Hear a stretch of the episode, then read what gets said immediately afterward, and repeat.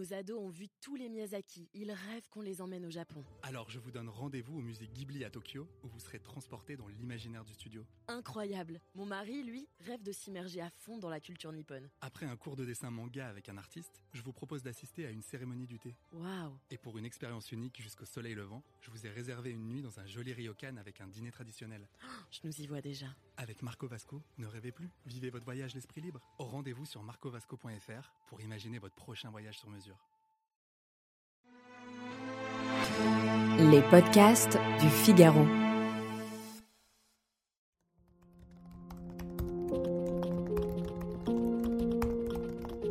Savez-vous que l'Europe est le continent le plus en avance sur la régulation des plateformes numériques? En 2022, les 27 pays de l'Union européenne se sont mis d'accord pour adopter un texte de loi unique au monde, l'acte sur les services numériques, ou en anglais, le Digital Services Act. Je vais abréger ça en DSA pour ce podcast. La philosophie du texte est assez simple. Ce qui est illégal dans le monde réel, que ce soit la vente de produits contrefaits ou l'apologie du terrorisme, doit être aussi illégal sur Internet. Mais le DSA se penche aussi sur les risques que représentent les algorithmes qui irriguent les réseaux sociaux, que ce soit pour la santé mentale de l'internaute ou pour la cohésion de la société. Que contient le DSA et qu'est-ce que ça change pour nous, les internautes? Allez, je vous explique tout en 5 minutes. Bienvenue dans Question Tech, le podcast du Figaro qui répond à vos interrogations sur les nouvelles technologies.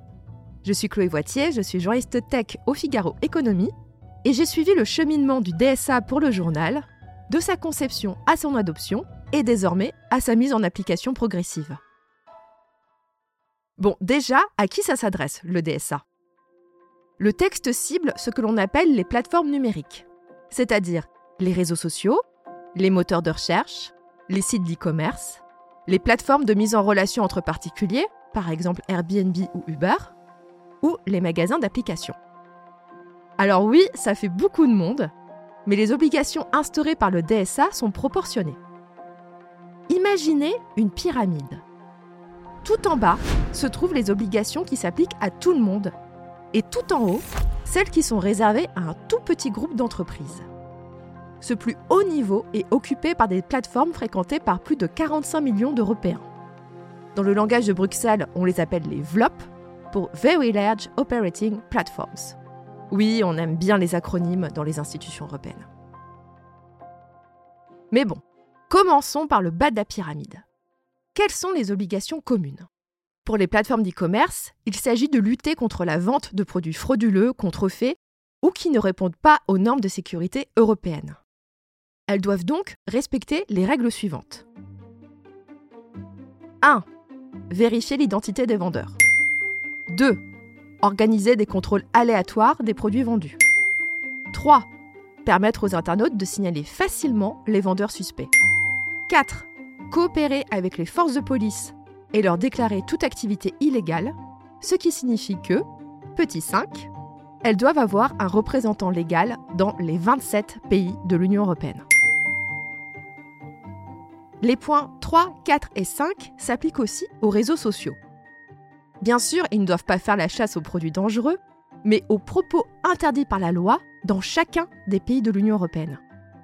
L'idée derrière, c'est de les pousser à investir davantage dans la modération des contenus, et ce, dans toutes les langues du continent. Autre obligation commune, celle de faire la transparence sur les algorithmes de recommandation. Les plateformes doivent expliquer dans un langage simple à un internaute pourquoi est-ce qu'on lui montre telle publicité et pourquoi est-ce qu'on lui recommande telle vidéo ou tel article plutôt qu'un autre. Allez, une dernière salve d'interdiction. Il devient impossible pour un annonceur de cibler les internautes en fonction de leur religion, de leur origine ethnique et de leur orientation sexuelle. La publicité personnalisée pour les enfants et les adolescents est quant à elle totalement bannie. On est bon? Allez, montons maintenant tout en haut de la pyramide dans l'étage réservé aux VLOP, les très grosses plateformes. Vous vous souvenez? À cet étage, on trouve Google, Facebook, Amazon, TikTok, Twitter, mais aussi Zalando ou Booking.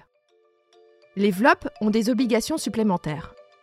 Par exemple, les internautes auront le droit de dire sur ces plateformes non, je ne veux pas qu'un algorithme décide pour moi quelle publication je vais voir, ou non, je ne veux pas qu'on me recommande des produits en fonction de mon historique d'achat. Les VLOP devront aussi remettre chaque année à la Commission des rapports sur les risques que peuvent provoquer leurs algorithmes et sur les moyens qui sont mis en œuvre pour les limiter. Ces risques, ça peut être la désinformation, les troubles de la santé mentale, les bulles de filtre ou bien le cyberharcèlement. Au nom de la transparence, les VLOP seront examinés tous les ans par des cabinets d'audit.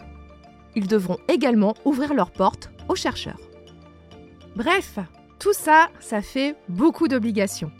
Mais l'idée derrière le DSA, c'est de pousser les entreprises tech à la responsabilité. Mettre des moyens dans sa modération, minimiser les risques liés à ces systèmes de recommandation, ce n'est plus optionnel. Cela devient une obligation légale. Les récalcitrants s'exposent à une amende allant jusqu'à 6% de leur chiffre d'affaires mondial annuel. Et pour certains VLOP, cela peut représenter plusieurs milliards d'euros. Plutôt dissuasif, non? Cet épisode de Question Tech a été réalisé par Astrid Landon avec Louis Chabin à la prise de son. S'il vous a plu, partagez-le autour de vous et abonnez-vous à Question Tech pour ne pas rater nos prochaines publications. Vous pouvez retrouver Question Tech sur le site du Figaro, mais aussi sur Apple Podcast, Spotify, Deezer et vos applications préférées de podcast. Et n'oubliez pas, dans la tech, il n'y a pas de questions bêtes. À bientôt!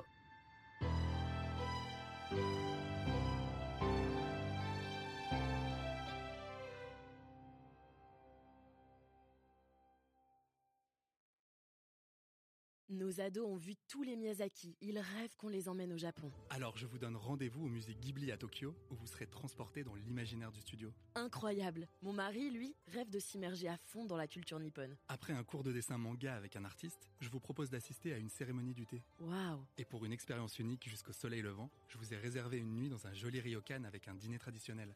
Je nous y vois déjà. Avec Marco Vasco, ne rêvez plus, vivez votre voyage l'esprit libre. Au rendez-vous sur marcovasco.fr pour imaginer votre prochain voyage sur mesure.